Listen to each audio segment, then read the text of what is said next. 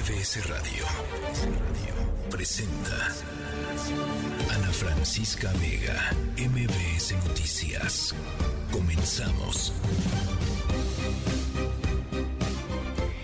5 de la tarde con dos minutos. ¿Cómo están? Me da muchísimo gusto que nos acompañen en esta tercera emisión de MBS Noticias. Yo soy Sheila Amador a nombre de Ana Francisca Vega, la titular de este espacio, que en unos minutitos más estará ya en este su micrófono. Hoy es lunes 23 de enero de 2023 y mandamos muchos, muchos saludos a Ciudad del Carmen, Campeche, que nos escuchan en el 100.5 de FM en La Mejor. También un abrazo hasta Reynosa, en Tamaulipas, en el 1390 de AM en Notigape, a Torreón Cahuila, donde nos escuchan en el 91.1 de FM en Q, y en Felipe Carrillo Puerto en Quintana Roo, 95.1 de FM, La Voz de Carrillo Puerto, donde vaya, que hoy hubo mucha información que ya compartiremos más adelante con ustedes. Muchas gracias también a quienes nos, nos escuchan y a quienes se conectan desde el Valle de México a través del 102.5 de su FM aquí en Ciudad de México.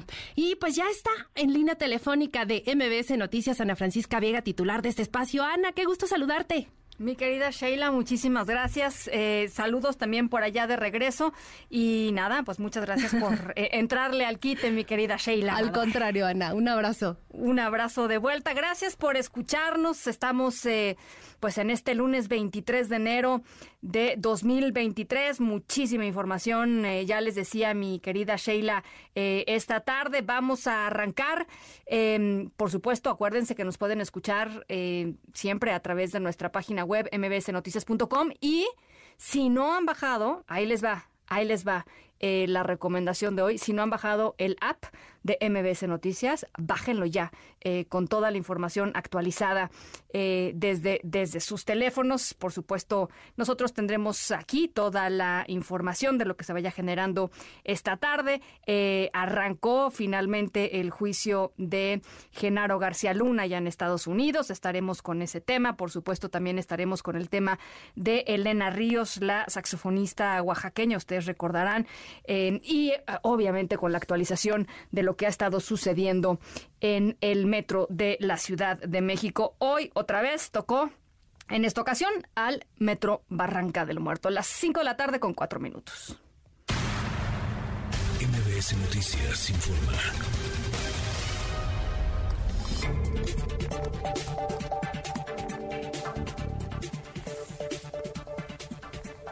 Bueno, ya les, eh, ya les decía, el, arrancó em, el tema de Genaro García Luna allá en Estados Unidos y también hablando de Estados Unidos, el Departamento de Estado de los Estados Unidos emitió una alerta de viaje para Quintana Roo después de los conflictos que se han registrado entre conductores de Uber y taxistas. En este aviso de alerta de viaje de Estados Unidos dicen que eh, estos eh, conflictos por la operación de unidades de transporte público por plataforma, es decir, eh, los taxis de plataforma, como es el caso de Uber, eh, se han tornado violentos y algunos ciudadanos eh, han resultado lesionados. En días recientes, de hecho, se han viralizado, seguramente ustedes lo han visto en redes sociales, muchas agresiones de taxistas a conductores de Uber.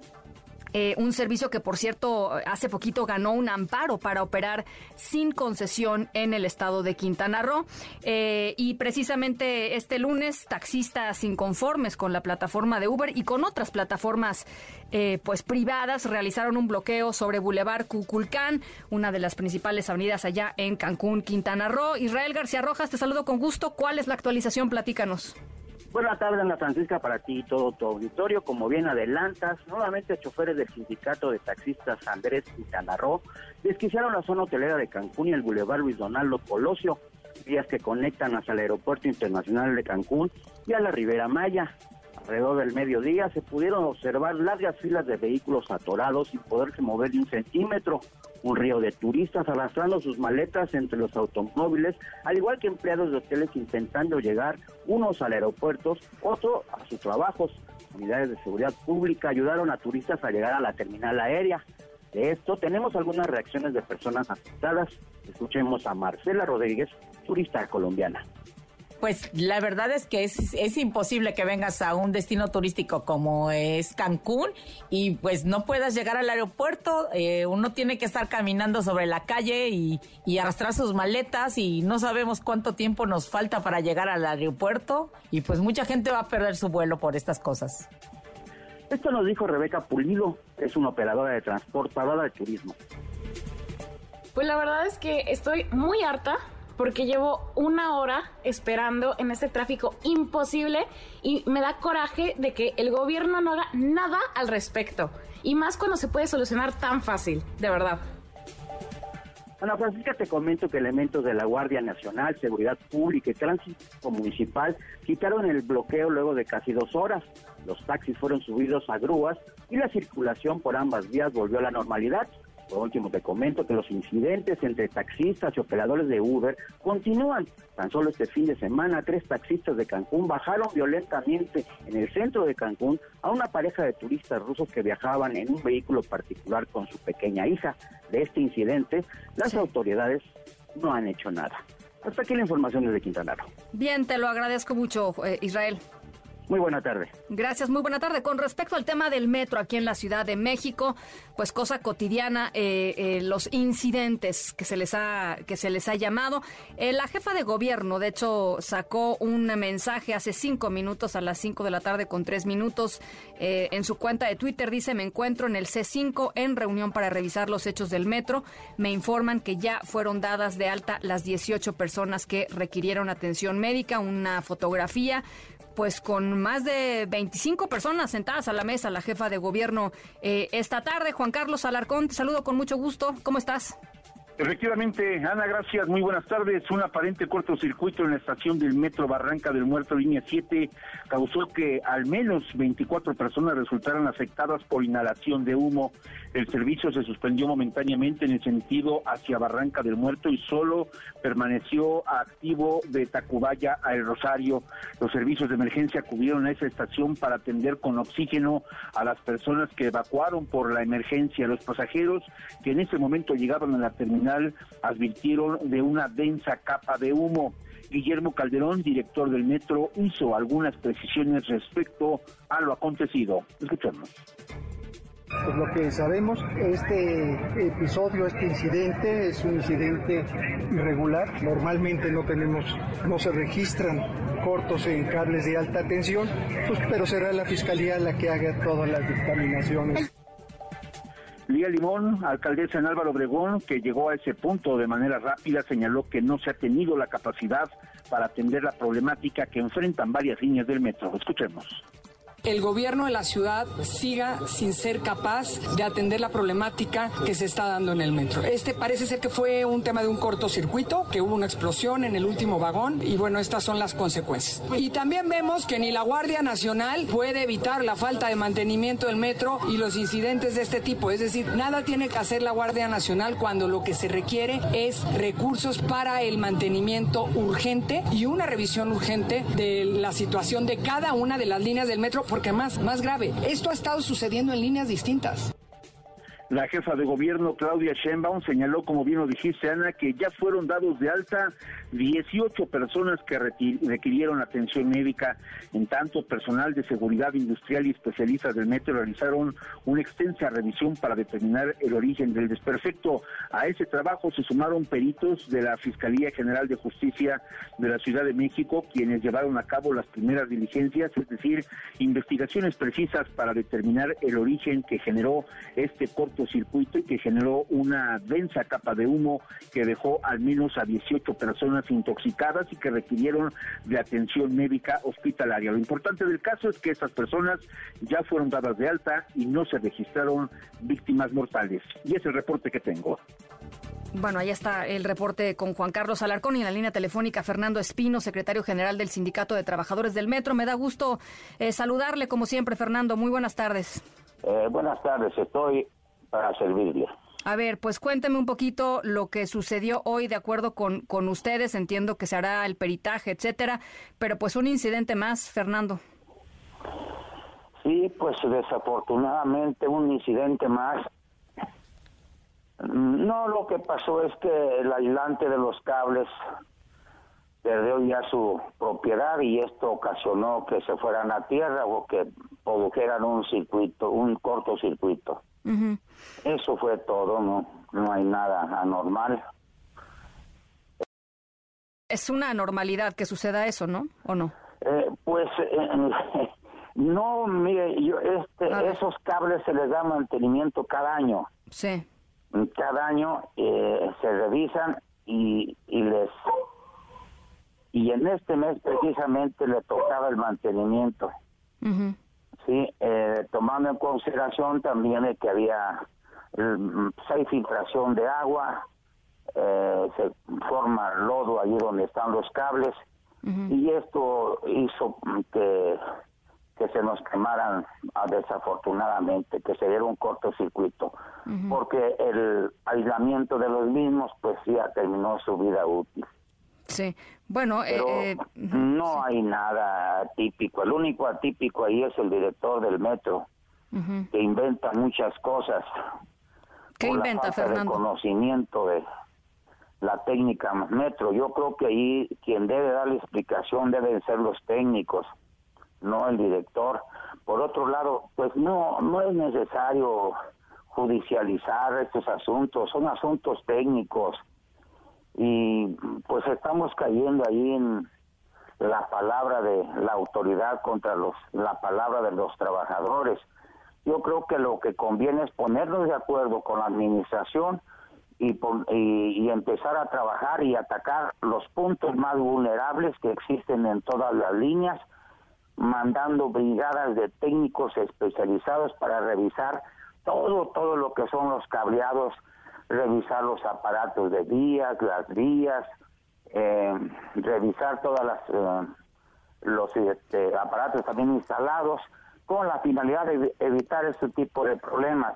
Pero Eso sería lo, más conveniente y dejarnos ahí de eh, pues desorientar más al público yo creo que el, mismo público, el mismo usuario está diciendo qué es lo que está pasando, es la falta de mantenimiento, no hay nada raro dentro del metro. Ahora, eh, Fernando, ¿no, ¿no se supone que ya estaban haciendo estas revisiones exhaustivas? Em, pues, pues no, no, hemos empezado, nosotros lo propusimos hace ya mucho tiempo de que mm, se bajaran este personal técnico a hacer una revisión en todas las en todas las áreas, mm, pero desafortunadamente no no ha habido un pues un acuerdo con la administración. Ellos se dedican nada más a, de decir que vaya la fiscalía y que la fiscalía nos diga qué pasó. Imagínense, ya la fiscalía son técnicos, ya nos van a decir a nosotros qué vamos a hacer. Eh, eso, eh, eso sí es atípico. La fiscalía, que los abogados de la Procuraduría nos digan qué hay que hacer y que nos digan qué es lo que pasó en cada incidente técnico. Yo creo que estamos al revés. Y la Guardia Nacional, Fernando, su valoración después de pues poco más de 10 días de que esté ahí en el, en el metro. No, pues yo creo que no es necesaria la Guardia Nacional. No hemos tenido ningún incidente por falta de seguridad. El metro tiene su propia seguridad y en 53 años en operación el metro jamás ha tenido un problema de inseguridad. ¿Qué le dice que mm. esté ahí la Guardia Nacional a usted, Fernando? ¿Qué le qué, representa pues, para usted? Pues no, no, no, no es necesaria, sencillamente no, no va a resolver ningún problema. Ya ve que se siguen dando los los incidentes. Yo no creo o no veo el, el por qué, no veo la razón por la por la cual esté la presencia de la Guardia Nacional. Yo creo que la Guardia Nacional debe estar en los estados que donde tenemos más conflictos a nivel nacional, pero no en el metro. En el metro no se va a resolver absolutamente nada con, con la presencia de la Guardia Nacional. Desde luego, si nosotros nos oponemos, van a decir que, que escondemos algo, ¿no? Ellos sabrán dónde eh, se meten, a quienes esculcan, pero no es necesario. Esa es la opinión para nosotros como trabajadores. Cuando, cuando la jefa de gobierno, el secretario de gobierno, Martí Batres, eh, funcionarios del de, eh, gobierno de, de la ciudad e incluso el propio presidente López Obrador eh, ponen sobre la mesa la posibilidad de que haya un sabotaje en el metro y es evidente eh, pues que hay una mala relación eh, con, con, el sindicato. Fernando, ¿cómo lo, ¿cómo lo interpretan ustedes? Porque finalmente se pone pues ahí en duda también si, si en algún momento algún trabajador pudiera estar involucrado, ¿no? No, mira, yo creo que ningún trabajador del metro ningún trabajador de México ni del mundo actuaría en contra de su fuente de trabajo. Eso es imposible pensar que alguien actúe en contra de sí mismo. Los trabajadores también estamos en riesgo y hemos tenido muchos accidentes, como a ustedes les consta. ¿Tú crees que un trabajador va a estar dispuesto a impactarse eh, en un tren o ser arrollado? Pues no, definitivamente no, eso no no es eh, factible, no, sin ni siquiera pensarlo. ¿Cómo un trabajador va a actuar en contra de su área, su fuente, de donde le pagan? Eh, eso no es posible. No cabe ninguna cabeza de que alguien del metro pueda llevar a cabo un sabotaje. No, no, no está en la mente de los trabajadores. El trabajador es altamente responsable, altamente capacitado, Mm, altamente involucrado en su trabajo.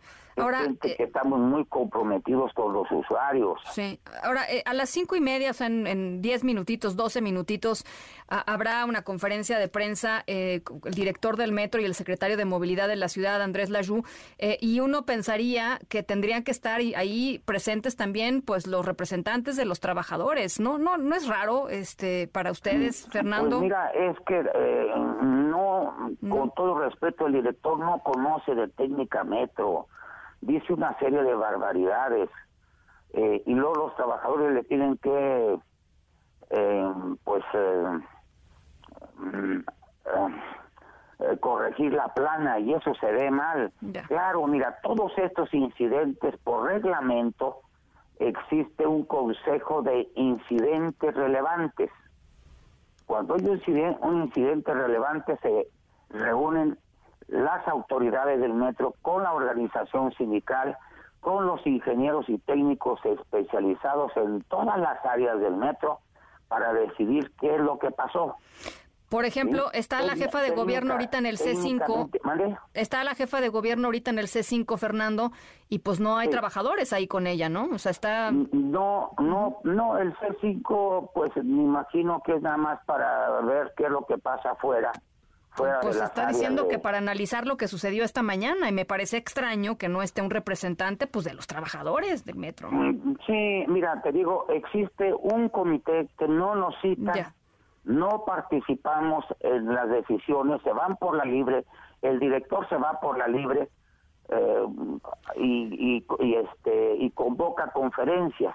Yo creo que si eh, pues no no mm, eh, resuelve nada con ese tipo de información de acuerdo. que, que da eh, muy este, rara, no trae ningún fundamento técnico eh, y eso no, no es válido porque se debe de estar la presencia del sindicato para que mis compañeros hablen también y opinen de qué es lo que está pasando. O sea, hay ruptura, Fernando. O sea, hay una ruptura. No, no hay, ¿no? hay ruptura. Nosotros siempre estamos en la mejor disposición de trabajar conjuntamente con la autoridad en turno. Nosotros tenemos buena relación con la jefa de gobierno, con las autoridades del gobierno central mm, y también con el director, nada más que el director pues se va por la libre. Como que le falta experiencia al hombre, le falta conocimiento. Eh, se siente perseguido, se siente acorralado, eh, precisamente porque no tiene quien le asesore y le asesoran y le asesoran mal. Entonces él dice una serie de barbaridades que, que no coinciden con la con la realidad y lógicamente eh, en lugar de, de resolver un problema lo agranda porque eh, mete inquietud en, la gente, mete inquietud en los medios de comunicación, eh, distorsiona todo y él piensa que está perseguido, que, que le están, eh, le están, este, pues, em, moviendo eh, el piso y no, y no es por ahí. Bueno, no, nos pues debemos de, juntar y, darle, eh, analizar los asuntos en, en el comité de incidentes relevantes. Y de ahí ver qué es lo que está pasando y de ahí pasar la información a la fiscalía, no al revés, no que la fiscalía diga qué pasó, no son técnicos ellos. Bueno, pues vamos a vamos a ver en, qué va, vamos a ver qué dicen eh, ellos dos a las cinco y media de la tarde, en ocho minutos más. Fernando, gracias por lo pronto por platicar con nosotros. Te agradezco mucho, muy amable, gracias. Gracias, muy buena tarde. Eh, eso con respecto a lo que sucedió esta mañana en la línea de Barranca del Muerto, la línea 7 del metro, las cinco con 22. MBS Noticias informa. Día uno de eh, pues los alegatos iniciales en el juicio de Genaro García Luna. Mariano Moreno, te saludo con gusto hasta Nueva York. Platícanos. ¿Qué tal, Ana Francisca? Buenas tardes. Sí, hoy, hoy ocurrieron muchas cosas eh, interesantes en el primer día de juicio en contra de Genaro García Luna, quien fue secretario de Seguridad Pública en los tiempos de Felipe Calderón. Eh, los alegatos de apertura de la Fiscalía y la Defensa duraron aproximadamente eh, aproximadamente 20 minutos. Ana Francisca eh, eh, fue menos tiempo del que se esperaba. La Fiscalía dijo que Genaro García Luna, a la par de su función como secretario de Seguridad Pública, llevaba otro trabajo, uno más sucio, más ruin, y que recibió sobornos protegiendo al, al cartel de Sinaloa. Por su parte, la defensa de García Luna le aseguró al jurado que no existe ningún correo electrónico, ningún documento, ninguna fotografía, ningún mensaje o grabación alguna que indique un vínculo entre Genaro García Luna y el cártel de Sinaloa. El abogado de Genaro García Luna, César de Castro, le advirtió al jurado que no dejen que no se dejaran engañar por los cárteles, ¿no? Su, su discurso fue más persuasivo que el que tuvo la fiscalía. De hecho, Después de los alegatos iniciales, Ana Francisca, la fiscalía llamó a su primer testigo, quien resultó ser Sergio Villarreal Barragán, alias El Grande, narcotraficante mexicano detenido en 2010 que pertenecía al cartel de Sinaloa y a la fracción de los hermanos del Gran Leiva. El grande entró a la sala vistiendo traje, llevaba barba y minutos después, respondiendo a las preguntas de la fiscalía, afirmó haber estado en varias reuniones con Genaro García Luna desde que era director de la AFI, esto durante el gobierno de Vicente Fox.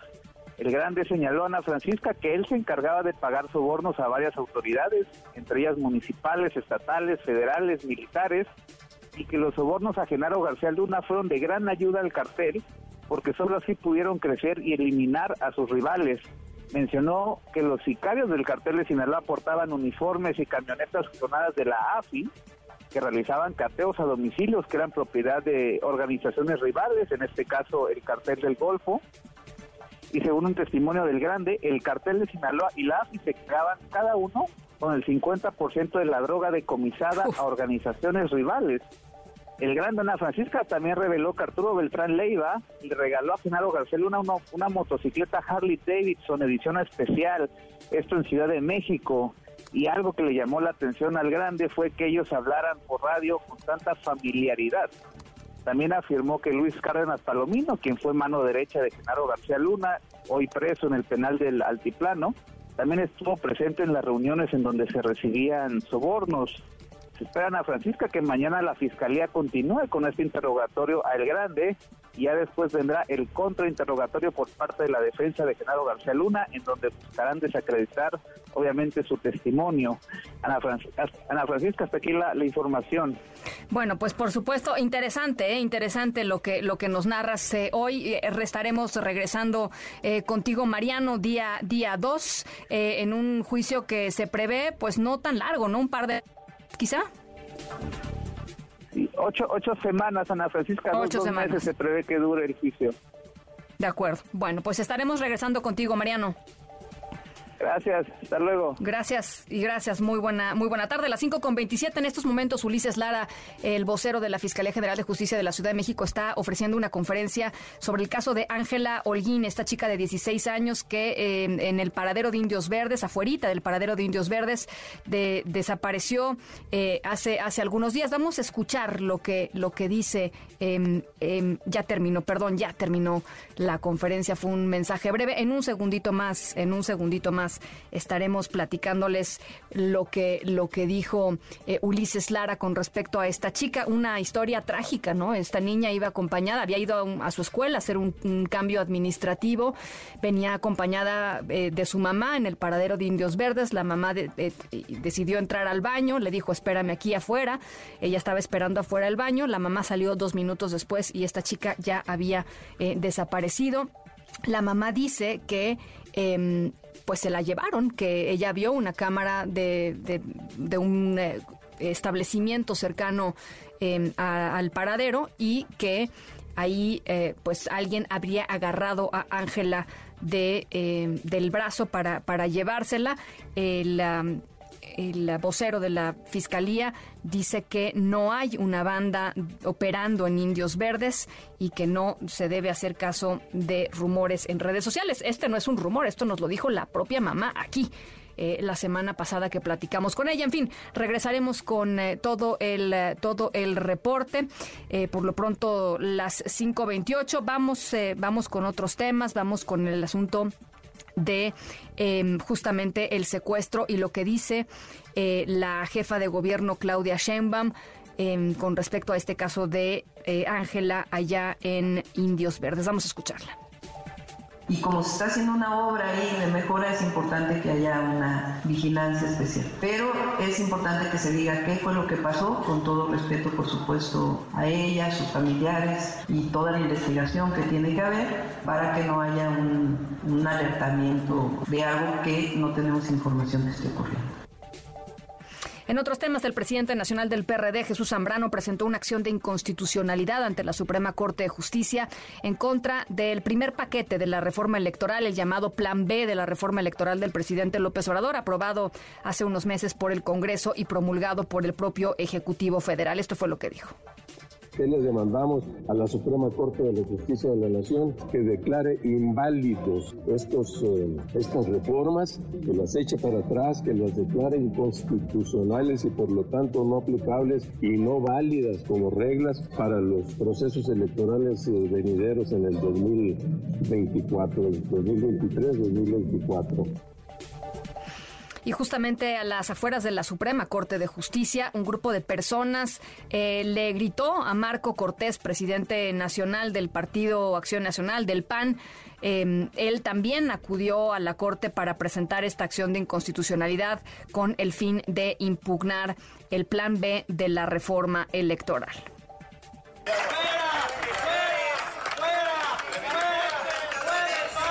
Claro, nosotros dimos a conocer con anticipación que estaríamos este día aquí y es obvio que, que es gente que mandan de Palacio Nacional en esa polarización en donde no se respetan a hermanas y hermanos mexicanos en su forma de pensar. Amigas y amigos de los medios, muchísimas gracias por acompañarnos y a la porra también. Muchísimas gracias. Nos vamos a la pausa. Al regresar vamos a estar platicando con la saxofonista Elena Ríos, víctima de ataque con ácido. Su agresor obtuvo la prisión domiciliaria y ella desde hace tiempo ya lo ha platicado en este y en muchos otros medios de comunicación. Teme por su vida. Estamos en la tercera de MBS Noticias. Yo soy Ana Francisca Vega. No se vayan. Volvemos con más. En un momento regresamos. Continúas escuchando a Ana Francisca Vega por MBS Noticias. Escuchando a Ana Francisca Vega por MBS Noticias.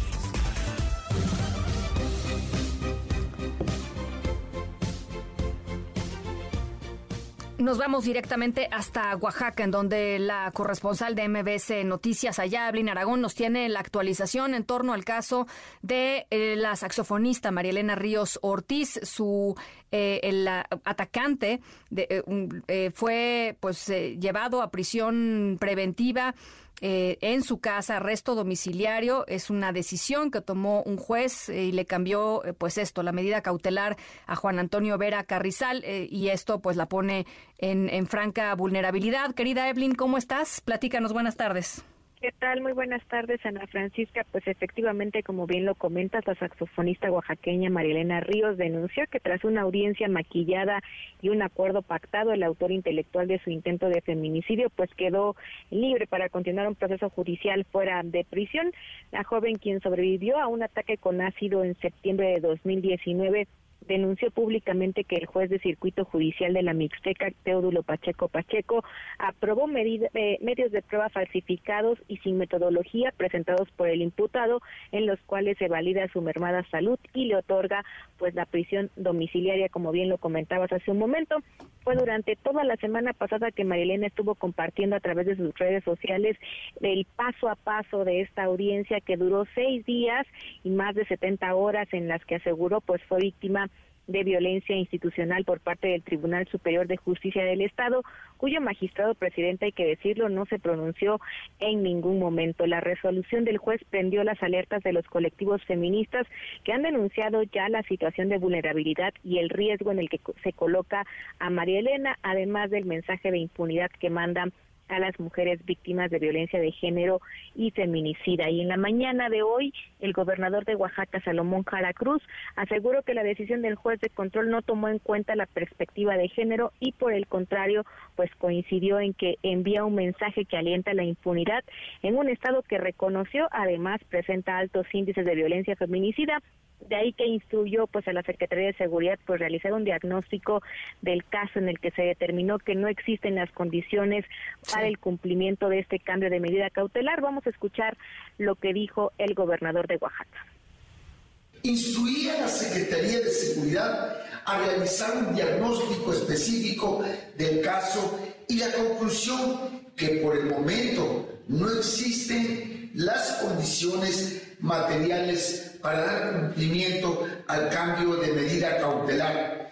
El domicilio no cuenta con las condiciones mínimas de seguridad y el gobierno del Estado no cuenta con el personal necesario para garantizar que el procesado no se evadirá de la acción de la justicia. Por lo tanto, Juan Antonio Vera Carrizal seguirá privado de su libertad en tal nivel pues estas son las declaraciones que hizo el día de hoy el gobernador del estado al respecto, donde asegura pues que Juan Antonio Vera seguirá privado de su libertad en el penal de Tanibet, donde permanece desde el 2020. Además, anunció que solicitará que se revalúe la medida cautelar y se haga una evaluación profunda del actuar del juez Teodulo Pacheco para que en caso de haber actuado fuera de la legalidad, bueno, pues se sancione de manera ejemplar.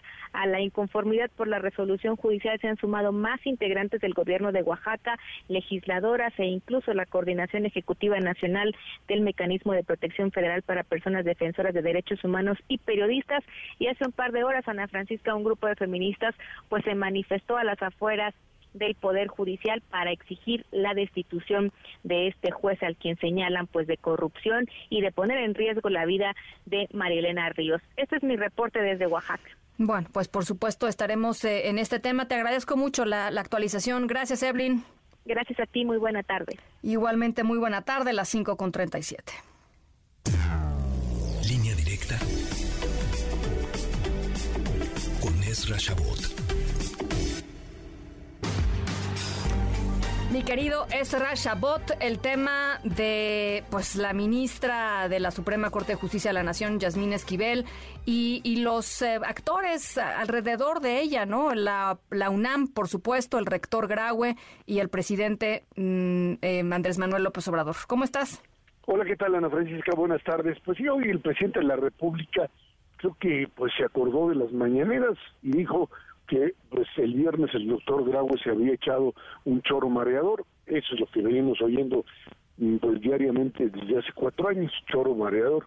La verdad es que se trata fundamentalmente de pues eh, una estrategia que trata fundamentalmente, una por supuesto de deslegitimar al rector, lo ha tratado de hacer el presidente desde hace muchísimo tiempo, y dos, por supuesto, el intento de controlar a la propia universidad a partir de la sucesión que, rectoría que se producirá en diciembre de este año. Ana Francisca, eh, hay, aquí hay un elemento que no hay que perder de vista. Aquí la única culpable de todo esto es Yasmín Esquivel, o presunta, llamémosla así. eh, quien eh, falseó la tesis o compró la tesis es ella, no hay forma, puede decir y argumentar lo que quiera, que se la copiaron, etcétera.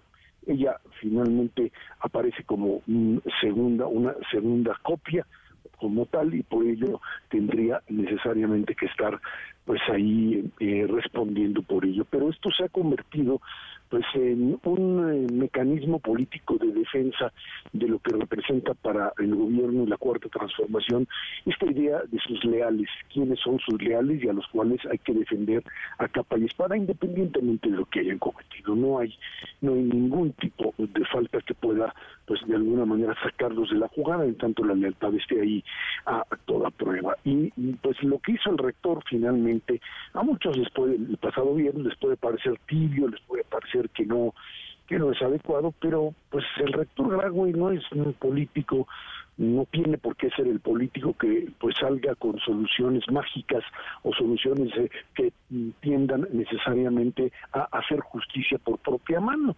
Eh, la universidad tiene un marco jurídico que parece no es suficientemente ágil y ahí ahí está la crítica eh, y que pues tendría definitivamente que pues moverse con mayor rapidez para determinar cuál es la sanción a un hecho de esta naturaleza. No creo que sea el primer caso en realidad que esto haya sucedido. En algún momento creo que lo platicamos. Eh, la experiencia mía es que había visto esto que sucedía de gente que mandaba hacer y mantenía un negocio de copias de, tesis y seguramente seguramente funcionaba en algunos lugares, pero aquí insisto, el problema fundamental no es ese. El problema es que una ministra de la Corte, que tiene además un conflicto muy, muy claro, un conflicto de interés en la medida en que su esposo pues, es un negociante que pues hace precisamente eso, negocios con la cuarta transformación y que ha hecho una verdadera fortuna al amparo del negocio. Lícito o ilícito, otros serán los que tengan tengan que dictaminar eso, pues no podría estar en una situación de esta naturaleza, además de que abiertamente el presidente de la República la sigue manifestando, manejando como su aliada, como si los jueces en, a ese nivel no solamente en, en algunas otras instancias, apareciesen como sus soldados, y a una ministra presidenta de la Corte a la que ahora el presidente acusa de estar solapando la corrupción. Eh, se trata de un embate contra pues, organismos autónomos, en este caso la UNAM, y apoderarse de la UNAM es sin duda pues eh, un platillo que quisieran finalmente en el mes de diciembre tomar tomar para la propia sucesión presidencial los eh, adeptos a este a este gobierno. La universidad es un nido muy difícil de cultivar y es un espacio también muy difícil de gobernar. Hasta ahora los rectores que hemos tenido, desde las figuras de Arturo Sarucán, del propio eh, rector eh, José Narro, pues lo que hicieron fue rescatar a la universidad precisamente este tipo de embates y Enrique Grau, y en momentos complicadísimos oye Ezra y en momentos digo complicadísimos no así es este, así es en donde no, la sencillos. la injerencia del Estado la injerencia del gobierno ha sido pues eh, siempre han tenido que meterle la mano a la universidad, es un, un espacio de poder importante y lo que siempre hemos dicho, ahí se conviven ideologías y modelos de enseñanza, aprendizaje y luchas de poder que han podido convivir y tratar de convertirla en un espacio de difusión de propaganda como sucede en otros lados. Así desbarataron, perdón, tu institución que seguramente pues te duele enormemente el CID, el Centro de Investigación y Docencia Económica, sí lo han hecho pedazos. Ahora, dime una cosa, Ezra, eh, eh, tú escuchaste, por supuesto, al, rector eh, la semana pasada, él básicamente lo que dice es la UNAM se sostiene en, en que la ministra Yasmín Esquivel fue la que plagió la, la tesis de licenciatura, pero vamos a, em, a reunir al, comité de, ética, me parece que se llama, para establecer qué, qué sanciones pueden haber en este caso y para revisar este pues en general e, e, este caso que es ya un, batidillo. Eh, ¿A ti te gustó lo que dijo el rector? ¿Te hubiera gustado que en ese momento tomara una decisión? ¿Te pareció que va, en fin, cómo, cómo sentiste esa, ese mensaje Em, Mira, yo, yo creo que actuó con la prudencia de vida. Yo, yo sostenía una crítica antes del mensaje del viernes. Yo decía, incluso lo escribí en Twitter, decía, no puedes eh, ce- ceñirte exclusivamente a un marco legal y decir, estar diciendo todo el tiempo es que la, la norma universitaria no lo permite, está copiada, parece que está copiada, pero la norma no me permite. No puedes ceñirte exclusivamente a eso porque estás, la realidad te está rebasando y te van a reventar por ahí. Eh, yo creo que finalmente el viernes lo que hizo fue decir, a ver, no, no tiene el grado la vehemencia de un político como tal, pero en el fondo lo que le estaba diciendo es, a ver, entendamos algo claro, es un plagio. Es un plagio que derivó finalmente, es un engaño, donde la única culpable es la señora Esquivel, y en función de eso tendría que ser sancionada. Ahora, punto. De ahí hay que seguir el debido proceso. Esto que en este país parece que solamente se utiliza cuando eh, el elemento político de poder lo requiere, y entonces sí, entonces ahí sí nos vamos al debido proceso. Ahí sí empezamos a ver qué falló y qué no falló. Figuras de todo tipo, desde gente que puede estar metida en la cárcel porque se le cayó el aspa de la lavadora, hasta figuras como Rosario Robles o Siete, donde quieras, pues este, eh, Provenz Cassés y otros, ahí el tema del debido proceso, pues parecería que eh, tiene cierto peso. En este caso, en este caso, Yasmín Esquivel, por más que parezca que esto sea en flagrancia, tendría derecho a presentarse, ¿no? A presentarse y decir qué fue lo que pasó y presentar pruebas. Tú no puedes, aunque lo veamos como parecería ser a todas luces que es, ella tendría derecho a decir qué fue lo que pasó desde su perspectiva y no a que fuera pues eh, llevada a no sé qué tribunal quiere el presidente. El presidente quiere guerra, quiere sangre y quiere jugar con esa sangre para finalmente entrar al proceso de apoderamiento de la UNAM. Graue hizo lo que tenía que hacer, la trampa se la pusieron.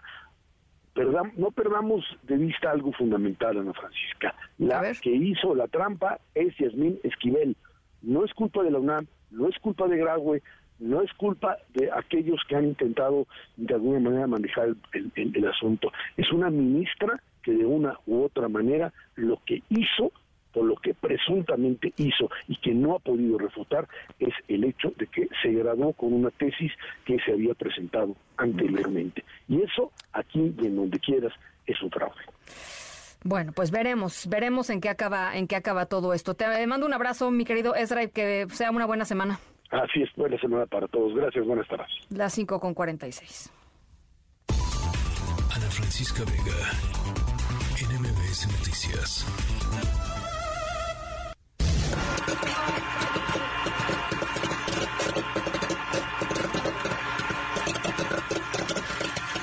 Bueno, para que no se nos olvide eh, el Mundial de Fútbol.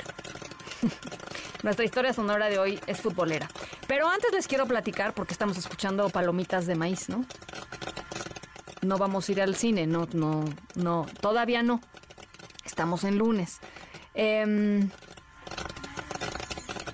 pero nuestra historia sonora de hoy tiene mucho que ver con un tema eh, que le importa a muchas personas y, tiene que ver con eh, el maíz. El maíz. Por eso escuchamos palomitas de maíz. De hecho, eh, un tema muy actual, ¿no? Aquí lo hemos platicado. Estados Unidos y México eh, han estado debatiendo a raíz del Tratado de Libre Comercio todo el tema del maíz transgénico. México no quiere recibir maíz transgénico. Em, ¿no? Argumenta que no es seguro para consumirse, en fin, eh, hay, hay polémica en torno al, maíz. Pero, pero, eh, más allá de las polémicas, hay formas creativas. Y hoy vamos a hablar de una forma creativa de usar el maíz. Eh, y tiene que ver con el mundial. No se me vayan adelantando. Al ratito les platico por qué. A mí me pareció eh, lo máximo de Historia Sonora. Al ratito les voy contando eh, de qué se trata. Maíz y mundial. Y dentro del mundial falta nuestro protagonista. Al ratito se los voy presentando. Las 5 con 48. Vamos a la pausa. Regresamos con mucho más. Aquí a la tercera de MBS Noticias. Yo soy Ana Francisca Vega. No se vayan. Regresamos.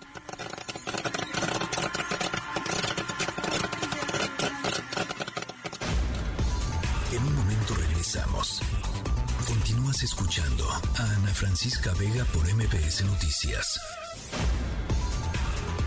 Continúas escuchando a Ana Francisca Vega por MBS Noticias.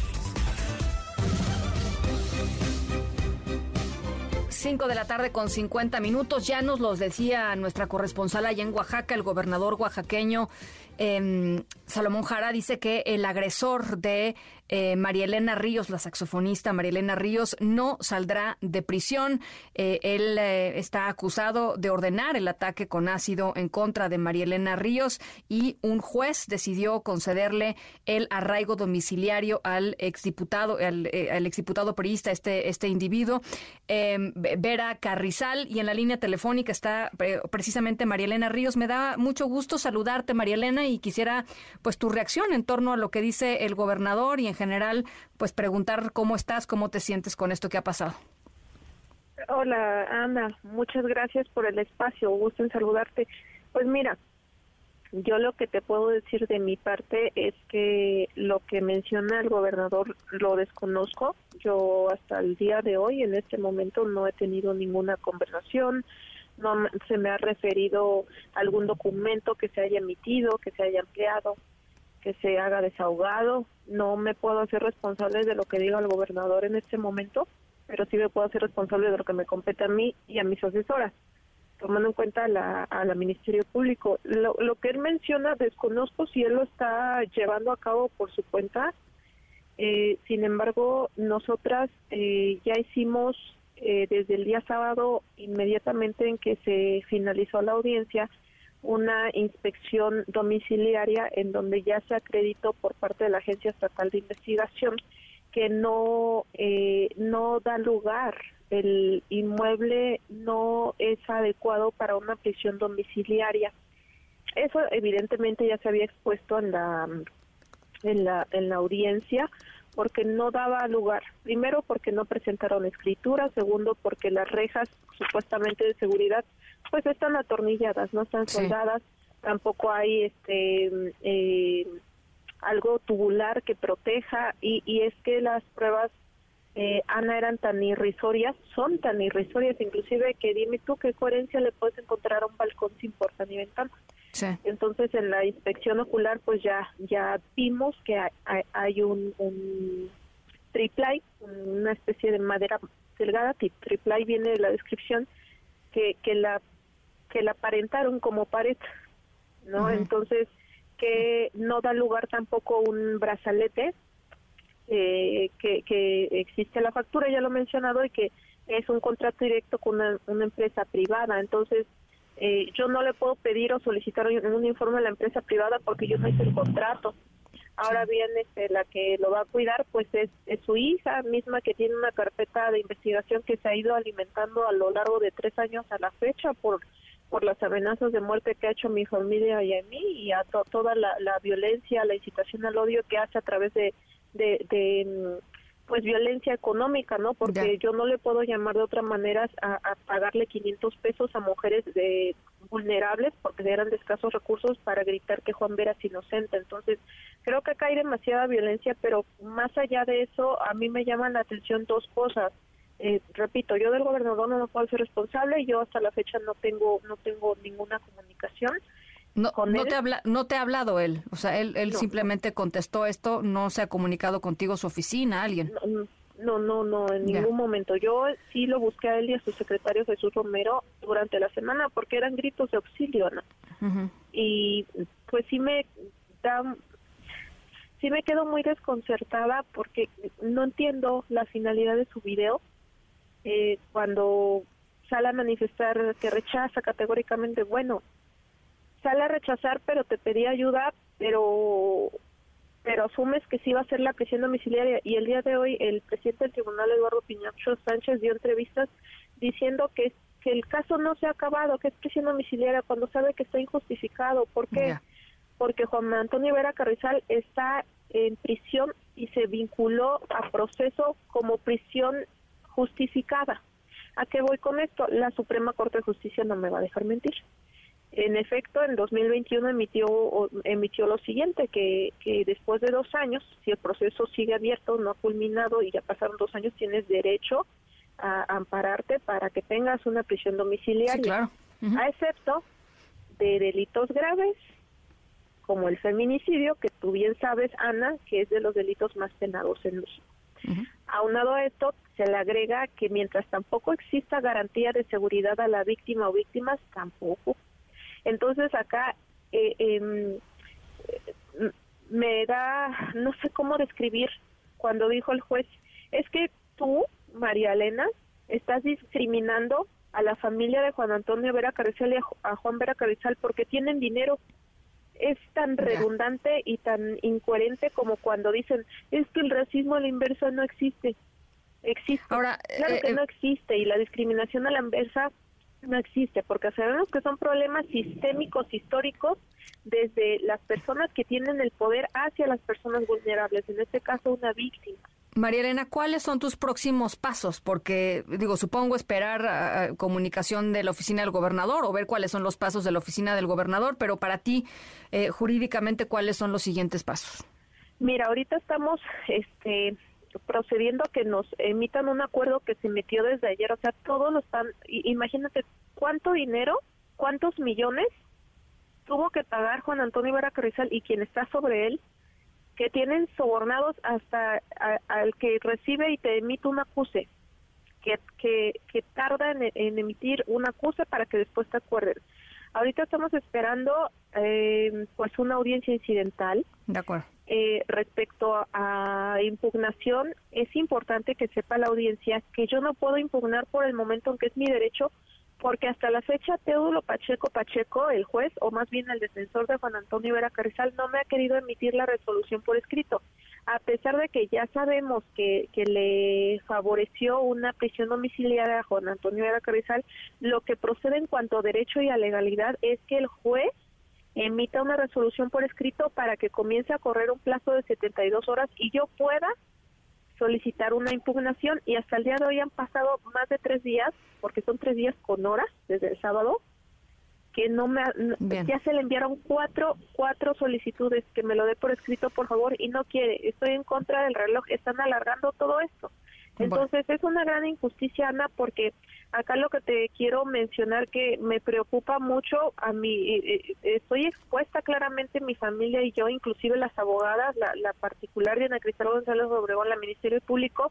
y la fiscalía que está que está ayudándonos porque porque lo que dijo claro Juan Antonio Vera Carrizal es señorías yo tengo Parkinson y le doy mi palabra que cuando salga de, de aquí voy a limpiar mi nombre y no me voy a ensuciar las manos.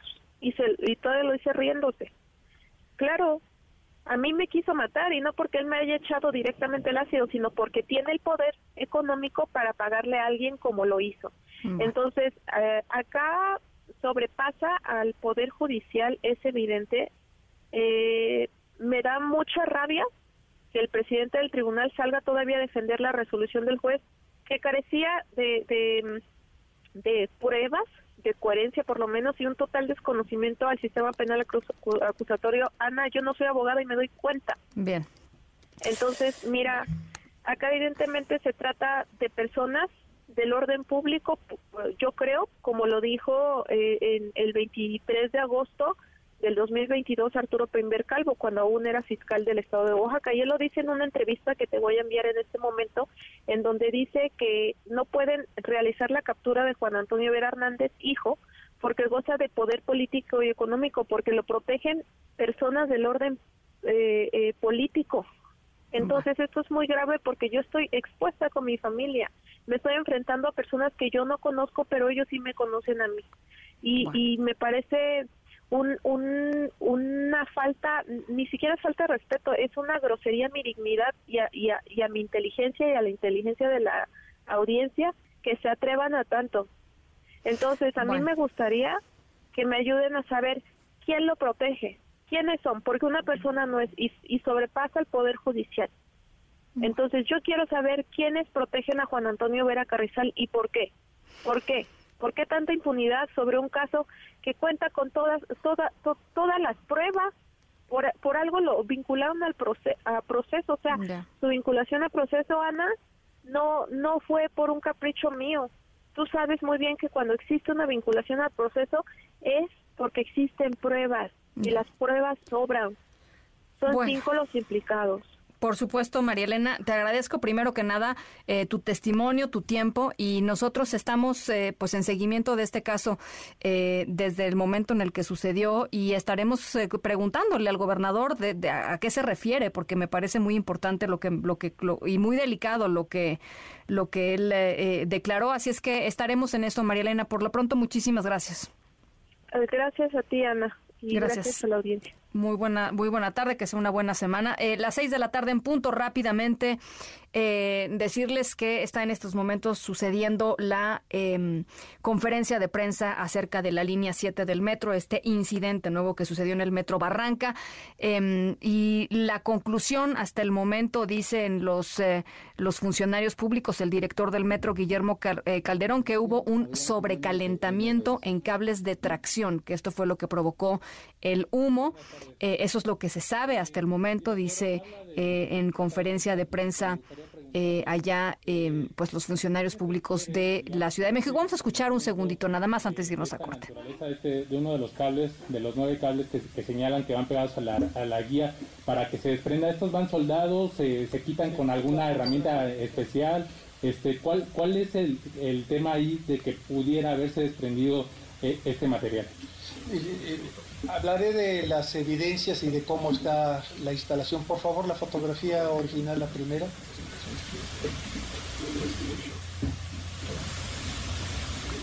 Estamos precisamente escuchando a Adrián Jiménez, reportero de MBC Noticias, con esta pregunta. Es la respuesta de Guillermo Calderón, director del Hay ocho a la vista y el hueco corresponde al cable que no existe, que no se encontró y que se presume fue el origen de la la pérdida del aislante, el sobrecalentamiento y todo. Todo eso, por favor, la siguiente.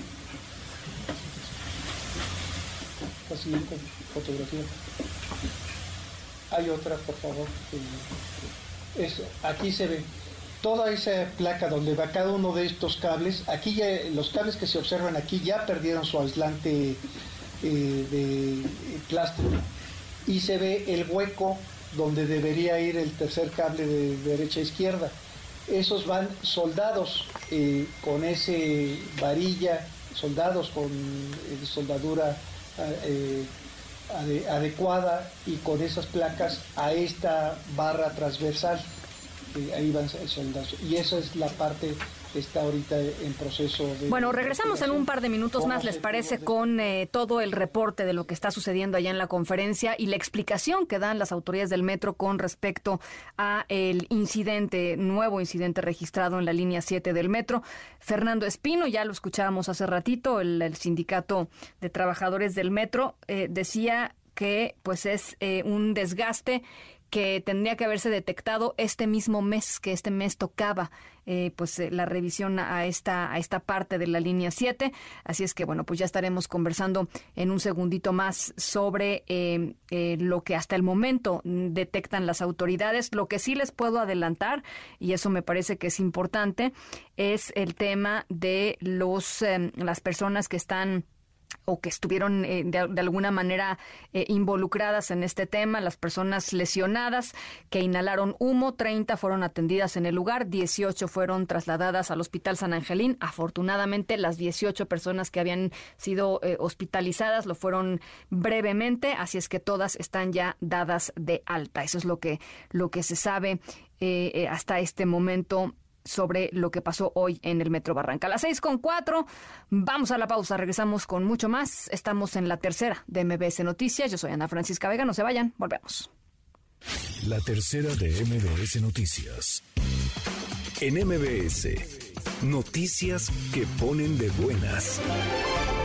La Secretaría de Desarrollo Agrario, Territorial y Urbano contribuye al mejoramiento urbano de Campeche con una inversión de más de 1.700 millones de pesos, con los que se han construido 29 obras de infraestructura, así como mejoramiento y sustitución de más de 13.000 viviendas en beneficio de familias campechanas. El titular de la SEDATU, Román Meyer, informó que a través del programa de mejoramiento urbano, en 2020 y 2021 se intervinieron los municipios de Calakmul, Candelaria, Campeche, Carmen, Escárcega y Ceiba Playa, con una inversión de 835 millones de pesos y la generación de más de 10 mil empleos directos.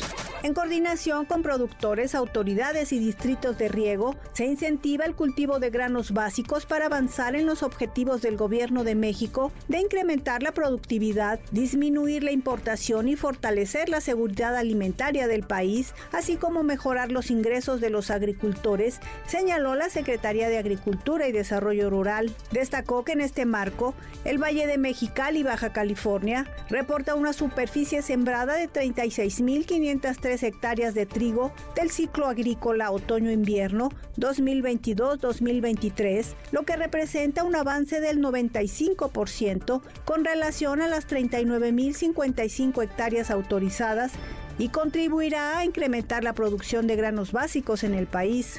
Con el objetivo de conmemorar el surgimiento del movimiento mural mexicano, considerado como una de las grandes aportaciones de nuestro país al arte mundial, la Secretaría de Relaciones Exteriores llevó a cabo el evento Reflexiones a 100 años del muralismo mexicano. La Cancillería destacó que el muralismo es un referente de la diplomacia nacional que proyecta la cosmovisión del mexicano y su mundo al exterior, recoge las causas sociales y políticas, así como las reivindicaciones de las mejores causas de la humanidad y los movimientos sociales que se proyectan de manera universal.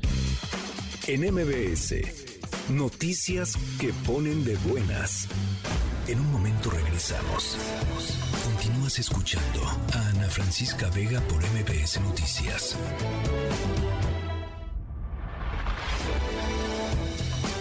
Estamos de regreso. Ana Francisca Vega, en MBS Noticias.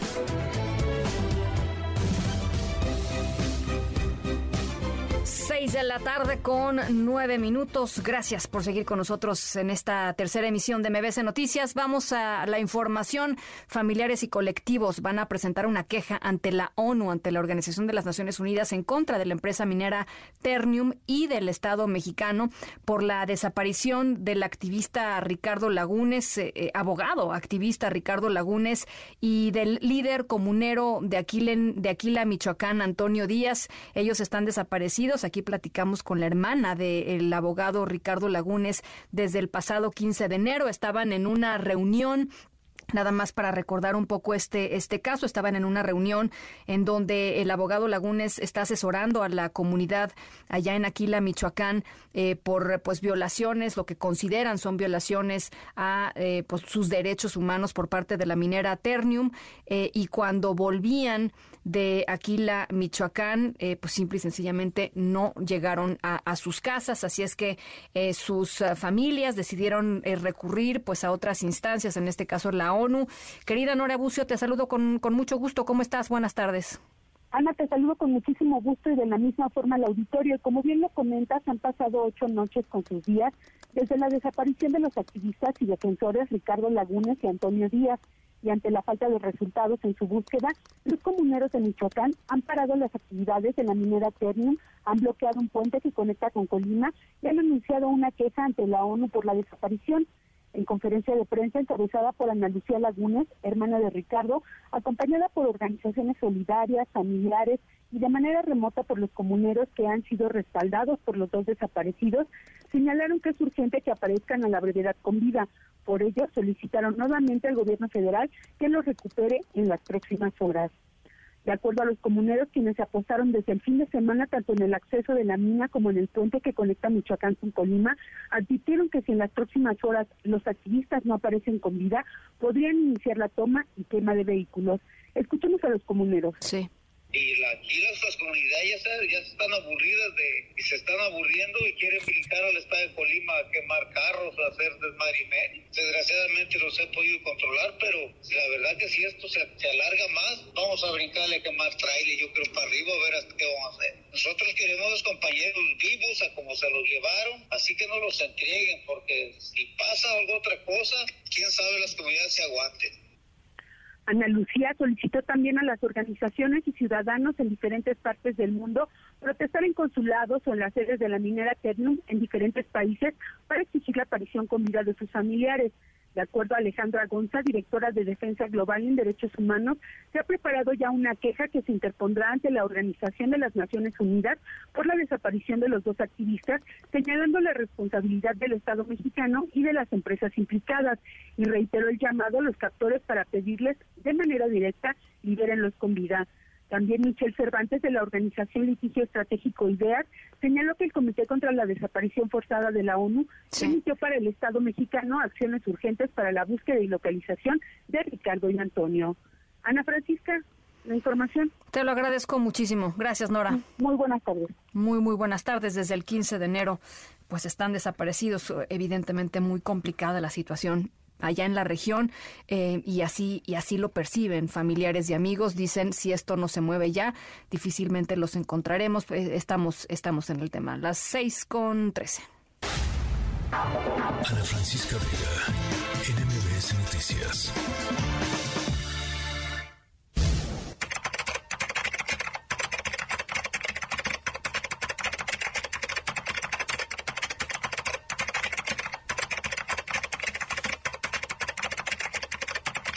Bueno, hoy vamos a hablar también, además de hablar de maíz, vamos a hablar de algoritmos. Las, por eso estamos escuchando el sonido de una computadora y, del poder de los algoritmos, esta tecnología que domina básicamente Internet, que domina nuestra experiencia de Internet. Eh, y es la encargada básicamente de determinar el contenido que nos aparece de forma, llamémosla, orgánica, entre comillas, en nuestras redes sociales. Uno abre su red social y los algoritmos funcionan mágicamente y nos presentan eh, pues información o publicaciones que a nosotros nos parecen interesantes. Y eso lo van eso lo van haciendo conforme nuestros datos y nuestras em, pues modos de utilizar eh, internet. Si por ejemplo Instagram ve que nos paramos en fotografías de perritos pues al rato nos va a poner puros perritos en nuestros reels sugeridos. En fin todo eso sucede así eso seguramente ya lo saben. Bueno en nuestra historia sonora de hoy tiene que ver con la tecnología de los algoritmos, pero aplicada a algo que yo estoy absoluta y completamente segura que ustedes, bueno, ni yo, ¿eh? Em, pensaba que alguien iba a poder hacer algo así. Em, hoy les vamos a platicar de uno de los usos más únicos y más creativos, em, no sé si útiles, pero creativos sí, de un algoritmo que se le ha dado a un algoritmo. Eh, en especial para los fanáticos del fútbol y en especial para los fanáticos de los campeones del mundo, o sea, de los argentinos. Y en especial para los fanáticos del mejor jugador de este planeta hoy, que se llama Lionel Messi. Al ratito les voy contando de qué se trata. A las 6 con 15 vamos a la pausa. Regresamos con toda la información aquí a la tercera de MBS Noticias. Yo soy Ana Francisca Vega. No se vayan. Volvemos. En un momento regresamos. Continúas escuchando a Ana Francisca Vega por MBS Noticias.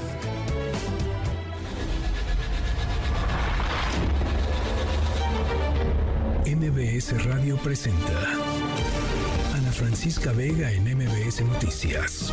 Continuamos.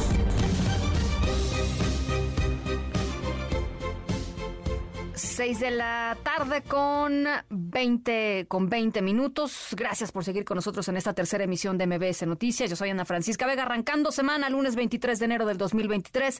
Les recuerdo nuestro número de WhatsApp 5543771025. Eh, muchísima información en la siguiente hora. Estamos pendientes, por supuesto, en estos momentos. Se estaría esperando en los próximos eh, minutos, quizá eh, la salida de prisión allá en Oaxaca de eh, Juan Antonio Vera Carrizal, el autor intelectual del ataque con ácido de María Elena Ríos. Ya nos platicaba ella misma sobre pues eh, lo complicado, lo complejo, lo, lo, abigarrado que ha resultado eh, este caso y eh, pues las últimas diligencias judiciales y, y, contrastando esto, por supuesto, con lo que dijo el gobernador oaxaqueño Salomón Jara de que pues Juan Antonio Vera Carrizal no saldría de prisión. Em, pues los medios de comunicación estamos atentos a la eventual, si es que sucede, la eventual salida de Juan Antonio Vera Carrizal. Por supuesto, toda la información Eh, sobre, sobre eso en un ratito más. Y Adina Cherminsky, cómo carajo sobrevivir el peor error financiero de tu vida. Eh, mucha, mucha de más información, por lo pronto a las 3 de las 6. MBS Noticias informa. Bueno, la Suprema Corte de Justicia desechó la petición de la Asociación Civil México Justo en la que se pedía la renuncia de la ministra Yasmín Esquivel Moza, acusada de plagiar su tesis de licenciaturas. Es el primer recurso sobre este caso de la ministra Esquivel que es rechazado por la Suprema Corte. Juan Carlos Alarcón, ¿cómo estás? Otra vez, buenas tardes. Efectivamente, Ana, gracias. Muy buenas tardes. La ministra presidenta de la Suprema Corte de Justicia de la Nación, Norma Lucía Piña Hernández, desechó la primera solicitud formal que exigió la renuncia de la ministra Yasmín Esquivel Moza por el posible plagio de su tesis de licenciatura. La solicitud había sido realizada por la Asociación Civil México Justo, cuyo presidente Juan Carlos Pérez Góngora es sobrino del expresidente de la Suprema Corte, Genaro Góngora Pimentel. En el documento que consta en estrados menciona que se demandó la intervención del alto tribunal a efecto de solicitar la inmediata renuncia de la ministra Esquivel Moza debido a la falta de honorabilidad derivado del plagio de tesis de licenciatura. La ministra presidenta Piña Hernández ordenó desechar la petición con fundamento en el artículo 14, fracción 2, párrafo primero de la Ley Orgánica del Poder Judicial de la Federación. Por esa razón se resolvió no tener por presentado el documento que llevó la Asociación Civil México justo. Y es el reporte que tengo. Oye, nada más, eh, eh, gracias Juan Carlos, y rapidísimo preguntarte sobre el caso de la conferencia de la Fiscalía General de Justicia de la Ciudad de México en torno a esta chica Ángela, esta joven eh, adolescente de 16 años que desapareció del paradero de Indios Verdes hace algunos días. El, el vocero estaba dando pues una conferencia hace ratito. Sí, efectivamente fue una, una, un mensaje a medios de comunicación en el cual Ulises Lara hace mención de que se hizo un rastreo por las diferentes agencias del Ministerio Público, en la Fiscalía de Gustavo Amadero y en la Fiscalía también de personas desaparecidas y hasta el momento no se tiene detectado algún reporte, registro, denuncia de algún grupo delictivo o banda asociado con la desaparición de mujeres, adolescentes o niñas. No existe, dice él, que hasta el momento haya algún eh, grupo delictivo que se eh, pues haya dado a la tarea de desaparecer a las jovencitas. Por esa razón pidió no hacer caso de rumores, de aquellas eh, palabras que hacen referencia precisamente a la posible existencia de un grupo criminal dedicado a sustraer, robar o desaparecer a mujeres, a adolescentes o niñas en el centro de transferencia modal de Indios Verdes. Mencionó Ulises Lara que continuarán con las investigaciones para determinar con precisión y claridad las eh, causas que llevaron precisamente a la ausencia de esta chica María Ángela que desapareció el jueves pasado cuando su madre ingresó a los sanitarios de, eh, del paradero Indios Verdes y que a su salida, pues eh, esta joven ya no se encontraba. Recordemos que el sábado pasado por la tarde fue hallada en calles del municipio de Nezahualcóyotl por una célula de búsqueda de personas desaparecidas que integra la Policía Municipal de Nezahualcóyotl, Estado de México. La encontró en una zona donde hay una especie de juegos mecánicos. De inmediato la trasladaron a la Fiscalía de Personas Desaparecidas en la capital mexicana, donde finalmente se reunió con sus familiares, pero antes de que esto sucediera, se le llevó, se le realizaron una amplia, eh, unos amplios exámenes y valoraciones para determinar que había sido objeto de algún hecho delictivo. Y es el reporte que tengo. Muchísimas gracias, Juan Carlos. Gracias, muy buenas tardes. Gracias, buenas tardes. El INEGI sacó cifras eh, hoy sobre homicidios en el país. Citlali Sainz, ¿cómo estás?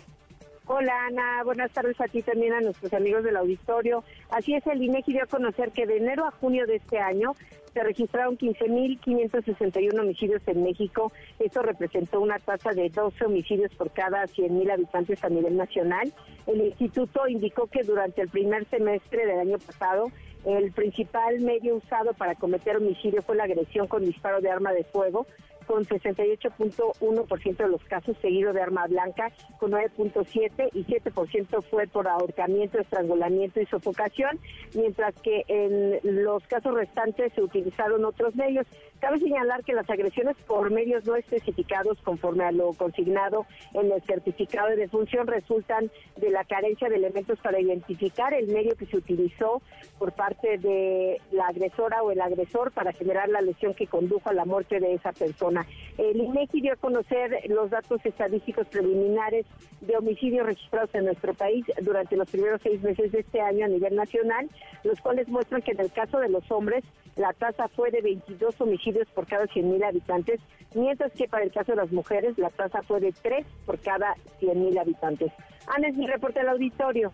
Te lo agradezco mucho, Citlali. Buenas tardes. Gracias, muy buenas tardes. Vamos a la pausa a las 6 con 26. Regresamos con mucha más información. Estamos aquí en la tercera de MBC Noticias. Yo soy Ana Francisca Vega. No se vayan. Volvemos. En un momento regresamos. Continúas escuchando a Ana Francisca Vega por MBS Noticias. Continúas escuchando a Ana Francisca Vega por MBS Noticias. 6 de la tarde con 29, con 29 minutos en la línea telefónica Jesús García, periodista de los diarios La Opinión allá en Los Ángeles y el diario de Nueva York, eh, con el tema del día 1. Eh, Jesús, gracias por platicar con nosotros. El día 1 del tan esperado juicio de Genaro García Luna allá en, eh, en los Estados Unidos. Muchas gracias, muy buenas tardes. Muy buenas tardes, Ana Francisca, gracias por la invitación. ¿Cómo lo, cómo lo viste, eh, eh, Jesús? Nárranos un poquito, primero que nada, eh, pues el ambiente en el cual se dio. Pues bueno, fue un día bastante complicado porque, bueno, hoy pasaron dos cosas importantes. La primera, la apertura como tal, digamos, del proceso. Los fiscales y la defensa presentaron su caso, que es, digamos, formalmente el inicio de las audiencias de la presentación de pruebas y cooperantes. El juicio oficialmente empezó el 17, que fue cuando hizo la selección del jurado, técnicamente, pero bueno, digamos, el, el, proceso ya de la presentación de pruebas inició hoy. Entonces los fiscales realmente nos sorprendieron porque no presentaron como muchas eh, digamos muchos detalles sobre exactamente qué es lo que van a presentar. Me parece que se están reservando los mejores momentos. Fueron poco más de 10 minutos de esta de esta apertura sin embargo, la defensa tuvo un discurso bastante interesante y una de las cosas que señaló César de Castro fue que hasta el momento la Fiscalía no tiene ninguna prueba en contra de su cliente, lo cual, considerando hasta el momento lo que hemos visto, es cierto, ninguna prueba, digamos, sustancial. Él señala, no hay audios, videos, documentos que impliquen directamente a mi cliente con el crimen organizado y César de Castro en ese sentido tiene razón. Sin embargo, después de eso se llamó al primer testigo y ahí es donde se empieza, digamos, a desvanecer un poquito lo que César de Castro señala. Porque bueno, Sergio Villarreal Barragán, alias El Grande, fue el primero en tomar el estrado como testigo cooperante y empezar, digamos, a narrar la cómo es que García Luna tenía esta relación con el cártel de Sinaloa, particularmente con la fracción de los Beltrán Leiva. Eh, platícanos un poquito eh, em, eh, el tema un poco de El Grande. ¿Quién es este personaje? El Grande, recordemos que él fue parte de la organización de los Beltrán Leiva y él fue detenido por, en, la Ciudad de México pero él no fue, él, él logró un acuerdo casi de inmediato con las autoridades, entonces está, él ha cooperado con varios casos y uno de ellos es este, justamente uno de los más importantes. Entonces los fiscales, él fue un operador importante principalmente de los Beltrán Leiva, que cuando todavía formaba parte del cártel de Sinaloa. Recordemos que el cártel de Sinaloa tenía varias fracciones, una de ellas es los Beltrán Leiva, que hasta que, bueno, después se separaron. Durante ese, antes de ello, bueno, el grande, que por cierto sí está bastante grande porque mide casi de dos metros, fue muy interesante y una de las cosas que más he comentar. El hecho es que este señor fue, digamos, conducido por la fiscal Erin Reed para explicar exactamente cómo es que García Luna recibía millones de dólares mensualmente, eh, entre 1 y 1.5 millones de dólares mensualmente, para proteger al cartel de Sinaloa, asegurar que se hicieran transacciones con la droga y evitar que se detuviera a las personas del cartel de Sinaloa. Señalaba que los, los, diferentes líderes del cartel de Sinaloa ponían dinero justamente para darle ese dinero. Ahora, estos son sus dichos, todavía falta más eh, detalles sobre su testimonio y también falta que se presenten otro tipo de pruebas que conecten justamente eso. Un dato interesante es que es la, la, la fiscalía está empezando a construir el caso a partir de cuando García Luna fue director de la llamada AFI, esta agencia federal de investigaciones que operó durante el gobierno de Vicente Fox. Y después vamos a ver lo que ocurrió cuando ya era la Secretaría de Seguridad Pública durante el, gobierno de Felipe Calderón, lo cual seguramente vamos a ver posteriormente, pero ya se están sentando las bases. Mañana, pues bueno, continuará el grande haciendo, bueno, dando testimonio. Si mañana la Fiscalía termina a buena hora, quizá durante toda la mañana hagan todavía los cuestionamientos, por la tarde comience la defensa a cuestionarlo. No es muy seguro que termine mañana por cómo se está yendo a detalle a la operación. Pues sí, es que digamos que si, si uno no termina por convencer verdaderamente a ese jurado de que hay un de que hay un vínculo, pues sí, no no, no, no van a encontrar este mensajes de WhatsApp de, de, García Luna con con estas con estos individuos. Hay que llegar al fondo. Una de las cosas que leía también sucedió hoy eh, y que llamó la atención fue que el grande platicó que él tuvo una credencial falsa de la AFI, es decir, se, pasa, se, hacía pasar, digamos, cuando convenía por agente de la, de la AFI con un grado de segundo comandante eh, y, pues que andaba por, por eh, el país eh, pues con esta, con esta credencial que hay que decirlo, pues abría todas las puertas del planeta, ¿no, Jesús? Así es, no solo de una de las cosas, esa era alguna de las cosas que la AFI le ofrecía a la, organización criminal.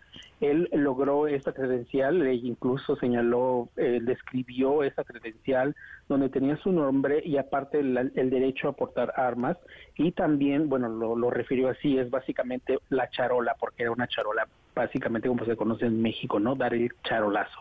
Entonces, pero no solo eso, sino que permitían, por ejemplo, que se clonaran los automóviles de la AFI, que utilizaran uniformes prácticamente similares, organizaban operativos y a veces directamente en coordinación con los con los policías, con los, con los agentes de la AFI para en contra de los enemigos del cártel de Sinaloa y de los Beltrán Leiva, principalmente los, de, los del Golfo, los del cártel del Golfo y después ahí inmiscuidos también con gente de las, los Zetas, etcétera. Entonces, esto apenas está empezando realmente, hoy se lanzaron muchos muchos detalles, por ejemplo, se habló de de cuando hubo una incautación de dos eh, toneladas de cocaína y debido a que tenían un acuerdo con García Luna de darle 50 y 50, digamos, de ese botín, y con botines similares, en esta ocasión García Luna le habían entregado entre 14 y 16 millones de dólares solo en una ocasión, ¿no? Por mencionar uno de los elementos. Entonces, eh, como señalaba, hay varios, varias cosas que están empezando a construirse, también un poco entender cómo era la estructura dentro del gobierno, en este caso de Vicente Fox, de, de la AFI, dirigida por García Luna, justamente para colaborar con los líderes de los, del cartel de Sinaloa principalmente. Se ha mencionado mucho el Chapo y hay algunos nombres que yo creo que podrían en algún momento... Eh, surgir más adelante porque cubriendo yo el juicio del Chapo, hay cosas que conectan muy bien con lo que está señalando el, el, el, grande y que más adelante seguramente se podrían presentar como pruebas. Y también evidentemente se han nombrado bueno, los, los colaboradores de, García Luna en ese momento, incluyendo Luis Cárdenas Palomino, eh, Reyes Alzate, por ejemplo, Iván Reyes Alzate, es la reina, que, bueno, recordemos que la reina tuvo un acuerdo con autoridades estadounidenses y posiblemente lo veremos testificar. No está todavía en la lista, sin embargo, es un elemento fundamental para poder conectar justo lo que el grande ha estado señalando. Oye, y dime una cosa, Jesús, eh, García Luna, ¿cómo estaba? García Luna de, llegó con muy buen semblante, de hecho estaba ahí su esposa también súper tranquila y con su hija Luna, que tuvo la primera parte de la audiencia, y de hecho la hija tomando muchas notas. Eh, la esposa tuvo que pedir un traductor porque no tenía, pide traductor y le dan un aparato especial para que pueda traducir, escuchar la traducción simultánea. Y García Luna estaba bastante tranquilo, pero evidentemente conforme fue avanzando el testimonio y viéndose más fotografías. Yo creo que fue un gran impacto ver su fotografía en la corte porque fue la primera prueba, digamos, es la prueba número uno, ver su fotografía, ser identificado como el acusado, entre otros elementos, pues fue cambiando un poquito, digamos, su, su posición. Ya no estaba tan relajado como se le vio al principio, se le notaba tenso, pero bueno, esto apenas está empezando y vamos a ver realmente cómo, cómo se comporta más adelante. Bueno, pues eh, ahí está. Eh, era importante platicar, ¿no? En esta apertura, en este primer primer eh, día de juicio formal. Jesús, te agradezco enormemente estos minutitos y estamos en comunicación. Gracias, Ana Francisca, y muy buenas tardes. Gracias, buenas tardes. Buenas tardes, Jesús García, periodista de La Opinión allá en Los Ángeles y El Diario de Nueva York. Las seis con treinta y ocho, vamos a la pausa. Regresamos con mucho más. Estamos en la tercera de MBS Noticias. Yo soy Ana Francisca Vega. No se vayan, volvemos. En un momento regresamos. Continúas escuchando a Ana Francisca Vega por MBS Noticias. Continúas escuchando a Ana Francisca Vega por MBS Noticias. ¿Cómo carajos? Finanzas personales con Adina Chelminsky. Oye, Adina Chelminsky, buen arranque de, semana. Hoy traes una, un tema, eh, yo creo que fundamental para muchísima gente. Cree que cuando uno comete un error financiero, eh, ya no hay forma de, salir del hoyo o eso nos va a marcar para siempre, ¿no? Exactamente, y, te lo, y lo quiero hacer no con una lista de puntos que siempre hago, que a fin de cuentas lo vamos a hacer la lista de puntos que siempre hago, pero lo quiero hacer con un error que me pasó a mí garrafal la semana pasada. A ver. O sea, aquella persona que se jacta en tu programa de dar consejos financieros y de no caer en estratagemas, etcétera, etcétera. La semana pasada me mandaron un correo diciéndome que el buró de crédito necesitaba tener mi cuenta de banco, etcétera, etcétera. Y yo, aquella que me casi casi grito cuando alguien me platica de que les llegó un correo y les digo, ¿cómo crees? ¿Cómo le va a hacer atención? ¿Qué crees que hice?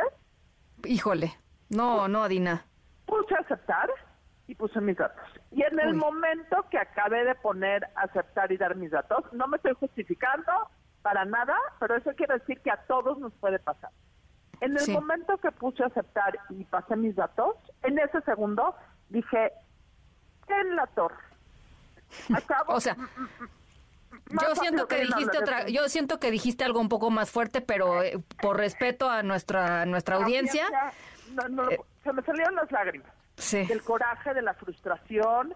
Y esto puede decir que caíste víctima de una estratagema financiera, pediste un crédito donde no querías pedir un crédito, le prestaste dinero a un amigo y te diste cuenta que el pedido, que el préstamo al amigo, o sea, es toda una gama de errores, invertiste donde no te tuviste que haber invertido, qué hacer en ese momento en donde sientes que se te cae el mundo, ¿ok? Y lo voy a poner en base a lo que yo hice. Número uno, si quieres decir de groserías, di groserías los primeros tres minutos.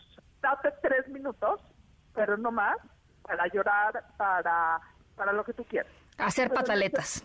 Para hacer pataletas se vale eh, nadie, o sea, ni eres tan inteligente como cuando te salen bien las cosas, ni eres tan tonto como cuando salen malas.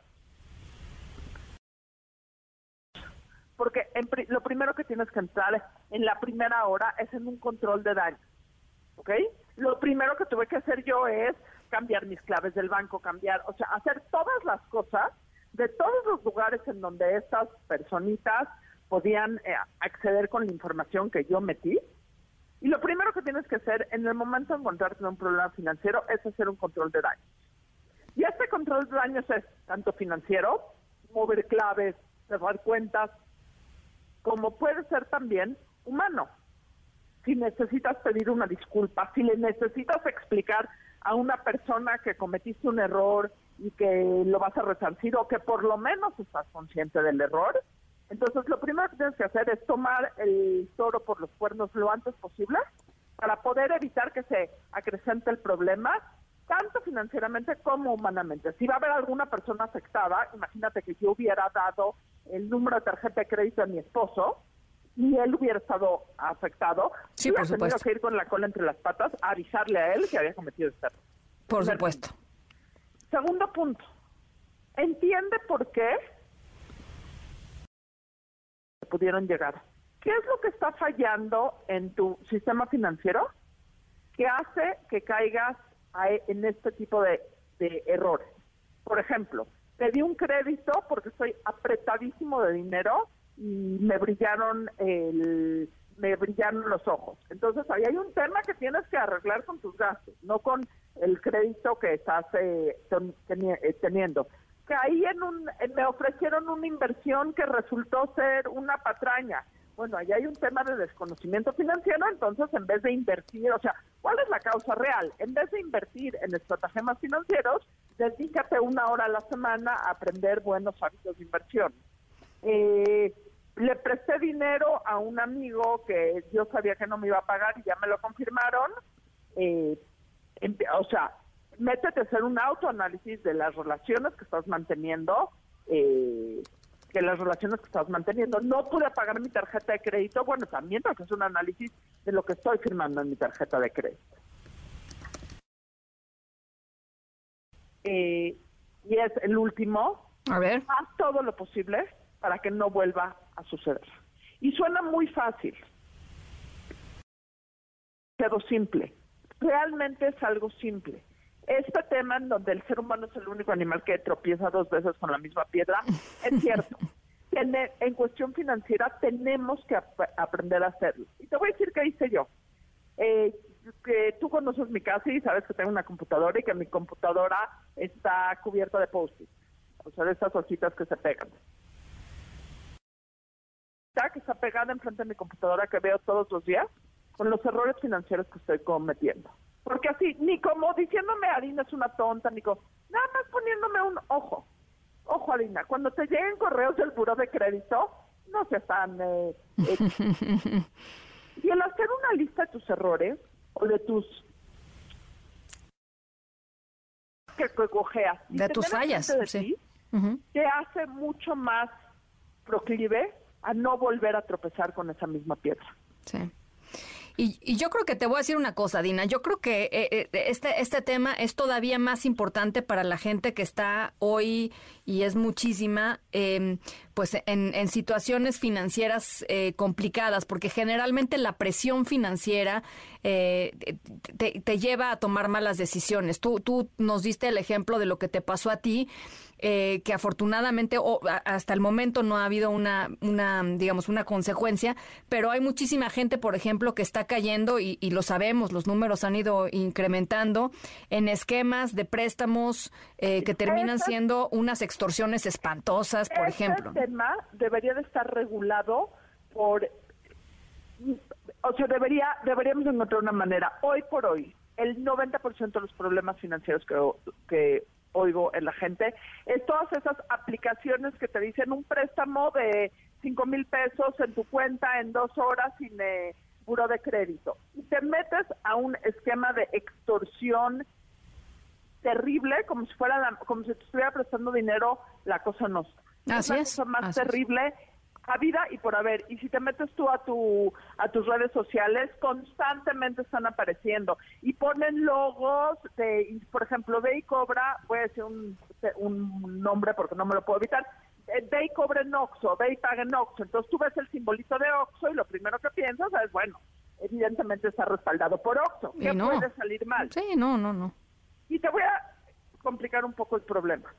Eh, número uno, nosotros en un momento, río revuelto, ganancia de pescadores, momentos de crisis, ganancia de estafadores. Y esta es una plática que todos nosotros tenemos que tener con nuestros padres o con las personas mayores con las que tengamos eh, contacto.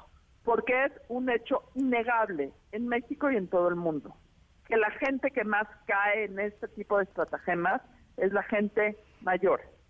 Por muchísimas razones, porque saben cómo llegar, porque saben cómo hablar, porque saben qué lenguaje usar o en los mensajes de WhatsApp o en los correos electrónicos, pero quien es más propenso o propensa a caer en este en estos esquemas de todos tipos son los adultos mayores. Así es. Necesitan todos hablar con sus papás, con sus abuelos, con sus tíos mayores, etcétera, etcétera, y suplicarles que cualquier movimiento financiero con una petición en línea, en WhatsApp, en redes sociales, lo discutan con alguna persona de su confianza. Ahora sí, cuéntale a quien más confianza le tengas. Eh, Totalmente. Porque es un tema fenomenal. Pueden acabar con el pequeño patrimonio de una persona eh, en cinco minutos. Sí, nada, nada, nada. Bueno, pues ahí está. Eh, buenísimo el tema de hoy, mi querida Adina. Y les recomiendo, por cierto, si andan buscando justo eh, eso, que, que, vean la nueva serie de em, Bernie Madoff en Netflix. Este, está buena, está buena. Muy buena, muy, muy buena sí, vale, vale la pena, vale la pena ver uno de esos eh, enormes esquemas eh, que se llevaron pues entre las patas a muchas personas que no hicieron las preguntas adecuadas. En fin, Adina Chelminsky, te mando un abrazo como siempre. Un abrazo, Ana. Las seis con uno, pausa, regresamos con el final de la, de la historia sonora. En un momento regresamos.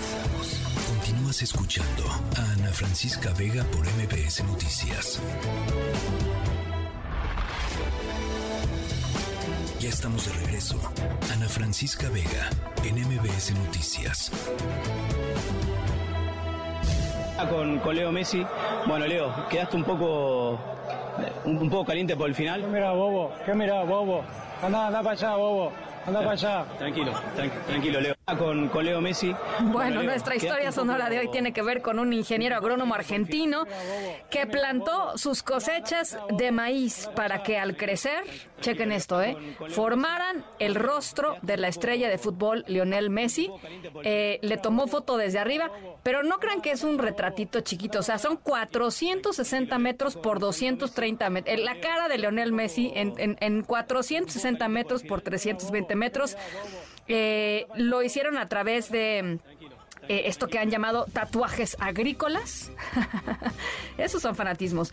Eh, utilizaron un algoritmo para plantar las semillas del maíz este, con respecto a pues la cara, el rostro de Leonel Messi, 460 metros. Luego le tomaron una fotografía desde arriba. Está increíble, ¿eh? ¿Ya lo vieron? ¿Ya vieron la fotografía de Leonel Messi en el campo de maíz? Eh, dicen además, dice este agrónomo Carlos Faricelli, que el suyo no es el único rostro de Messi en campos argentinos. Lo que pasa es que el suyo se viralizó porque le tomó foto de arriba y etcétera. Dice que hay más de 20 rostros gigantes de Messi repartidos por distintos eh, cultivos en otras provincias. Así es que si los tienen por ahí, si los han visto por ahí, mándenos, ¿no? Al WhatsApp del programa 5543 para que los veamos. Em, y por supuesto, nuestra historia sonora va para redes sociales para que la puedan escuchar de nueva cuenta completita si ustedes quieren. Gracias, se nos acabó el tiempo, las 6.56, a nombre de todo el equipo de esta tercera emisión. Gracias por acompañarnos en esta tarde de lunes. Buen arranque de semana. Yo soy Ana Francisca Vega. Los dejo como siempre con Pamela Cerdeira. Cuídense mucho, pásenla muy bien y nos escuchamos mañana a 5 de la tarde. MBS Radio presentó Ana Francisca Vega. Información para todos. MBS Noticias.